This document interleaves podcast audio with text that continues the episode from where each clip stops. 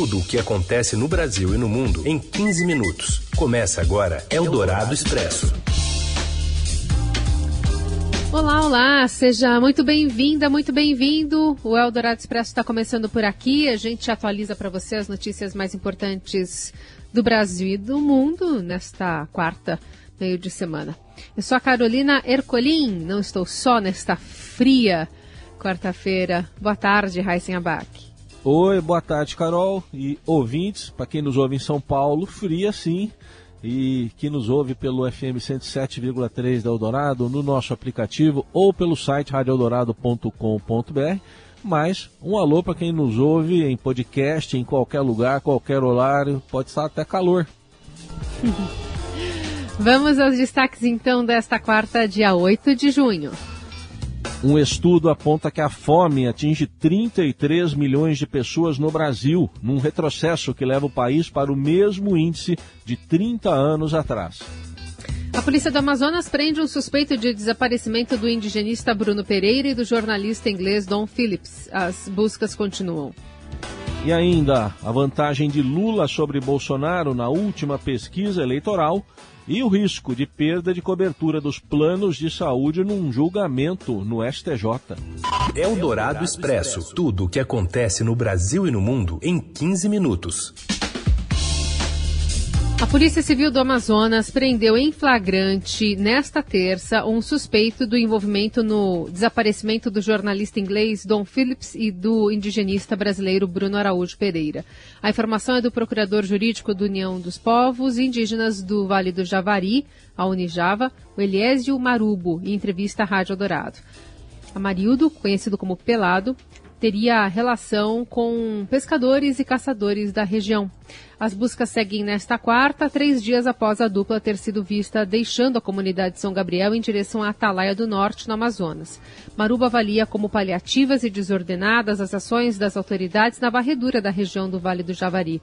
Segundo ele, são cerca de 35 homens do Exército, Marinha e PMs contra um grupo de 50 indigenistas atuando nas buscas. As buscas pelas autoridades têm sido muito paliativa, muito desordenada. Um cópero mais efetivo, uma organização das equipes de busca seria importante. A Marinha estava com sete pessoas, o Exército estava com uma dúzia, doze. A Polícia Militar que tem mais, que eles estão com 16 pessoas.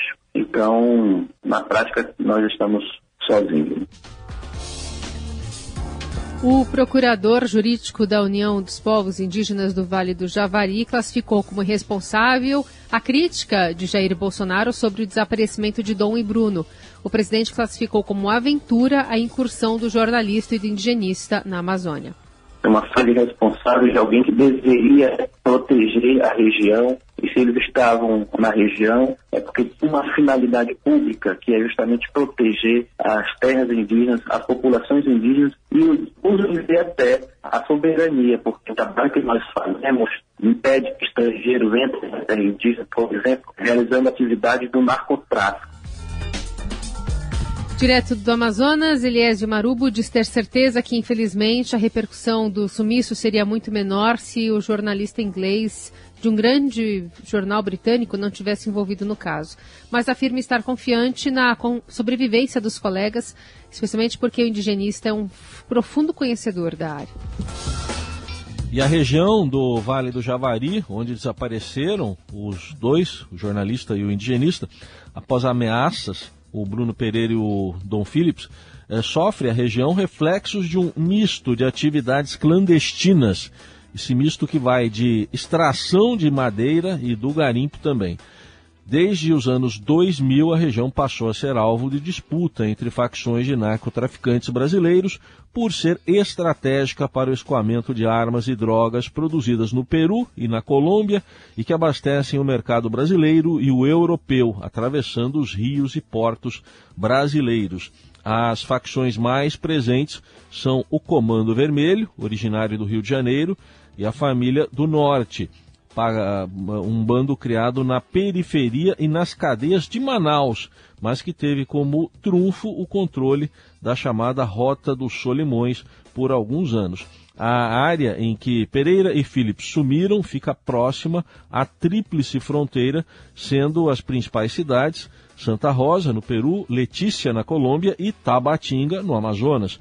Os mesmos rios e igarapés onde as buscas são feitas servem aos traficantes como forma de escape. Os rios Amazonas e Javari são parte da rota. Eldorado Expresso.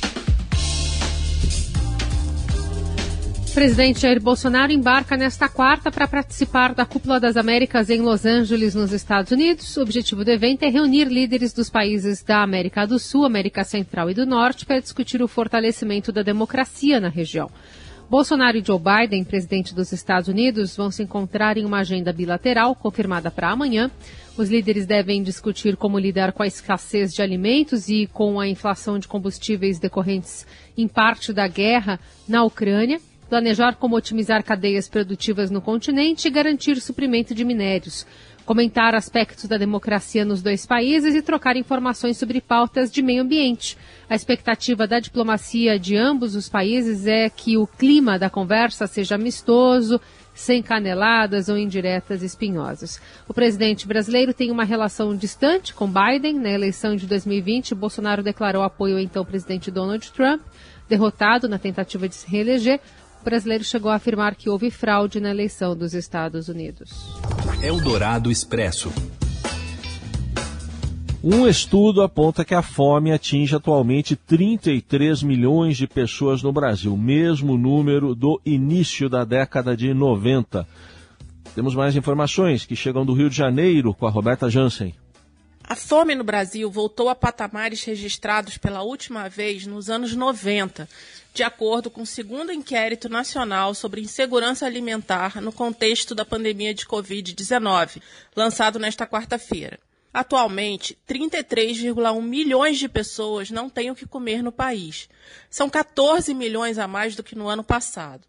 A nova edição da pesquisa mostra ainda que mais da metade da população brasileira 58,7% convive com algum grau de insegurança alimentar, leve, moderado ou grave.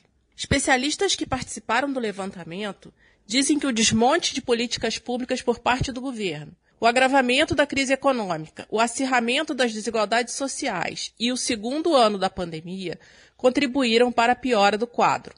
No ano passado, o número de brasileiros que não tinham o que comer era de 19 milhões em 2018, eram 10 milhões. A falta de acesso regular à água para beber e cozinhar, a chamada insegurança hídrica, também é um problema para 12% da população brasileira.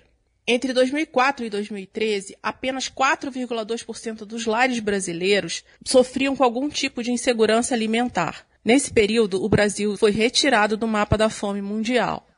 Eldorado Expresso.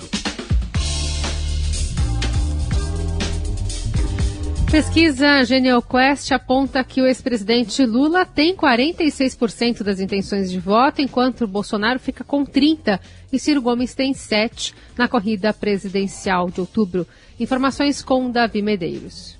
O petista Luiz Inácio Lula da Silva lidera a corrida presidencial com 16 pontos de vantagem sobre o presidente Jair Bolsonaro, segundo a rodada mais recente da pesquisa Genial Quest divulgada nesta quarta-feira. De acordo com o levantamento, no cenário mais provável, o ex-presidente tem 46% das intenções de voto, contra 30% do atual chefe do executivo. Ciro Gomes, do PDT, vem em terceiro lugar com 7%. André Janones, do Avante, tem 2% e a senadora Simone Tebet, do MDB, tem 1%. Lula vence com mais folga no Nordeste, lá ele tem 65% contra 16% de Bolsonaro, e com menos folga no Sul, Lá ele tem 38% contra 36% de Bolsonaro, o que na prática é um empate técnico. O petista perde no norte, onde o atual presidente tem 42% e ele 39%. E também perde no centro-oeste, onde Bolsonaro tem 47% e Lula 23%. O ex-presidente abre mais vantagem entre as mulheres, eleitorado no qual ele tem o dobro da preferência em relação a Bolsonaro, 48% contra 24%. Entre os homens, a distância é menor, mas Lula também vence, por 44% a 36%. Na modalidade espontânea, aquela em que os entrevistados expressam sua preferência sem que seja apresentada uma lista de opções, Lula está à frente de Bolsonaro por 32% a 20%. mas quem ocupa o primeiro lugar são os indecisos, eles são 42%. E as questões econômicas, aliás, estão entre os principais motivos para que Jair Bolsonaro se mantenha a uma grande distância de Lula na pesquisa Genial Quest, que a gente acabou de ouvir. Para os entrevistados, o principal problema do Brasil é, de longe, a economia, com 44% das citações, vindo bem atrás a saúde barra pandemia, com 15%. No rol dos assuntos em maior destaque dentro deste tema, o preço dos combustíveis é o mais quente. E em, buscar de, em busca de solucionar impasses entre o governo federal e estadual, o presidente do Senado, Rodrigo Pacheco, esteve com governadores nesta terça e os chefes de estados e municípios falam em perdas de até 115 bilhões de reais em cortes no ICMS.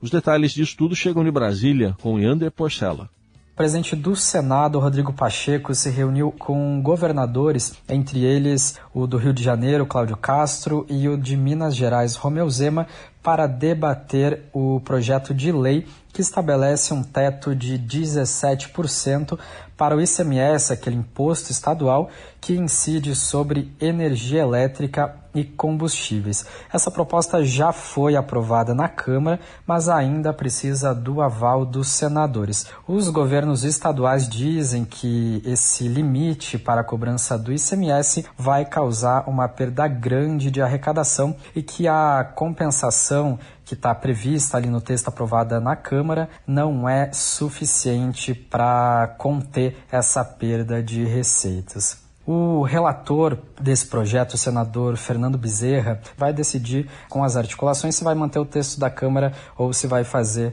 alterações. Uma outra proposta que também está no radar aí do Congresso é uma PEC, uma proposta de emenda à Constituição anunciada pelo Palácio do Planalto para compensar eventual perda de arrecadação de estados que decidirem zerar o ICMS sobre o diesel e o gás de cozinha. Tudo depende aí das negociações entre governo, Congresso e governadores. O presidente do Senado vai se reunir novamente com outros governadores e também com secretários estaduais de Fazenda para tentar chegar a um consenso mas os governos estaduais continuam insatisfeitos, vão seguir insistindo para que o Senado aumente a compensação para essa eventual perda de arrecadação. Para o colunista da Rádio Dourado, ex-presidente do Banco Central, Gustavo Loyola, a ação federal de diminuição dos impostos não é a mais efetiva para o auxílio às populações em maior necessidade no país numa situação dessa em que tem famílias aí passando fome, o dinheiro do governo tinha que ser mais bem gasto. Os subsídios, os auxílios, as transferências deveriam ir para a população mais vulnerável e não, vamos dizer assim, através de um subsídio generalizado, de uma desoneração tributária generalizada que pode favorecer camadas da população que não precisam dessa ajuda do governo. É o Dourado Expresso. Tudo o que acontece no Brasil e no mundo em 15 minutos.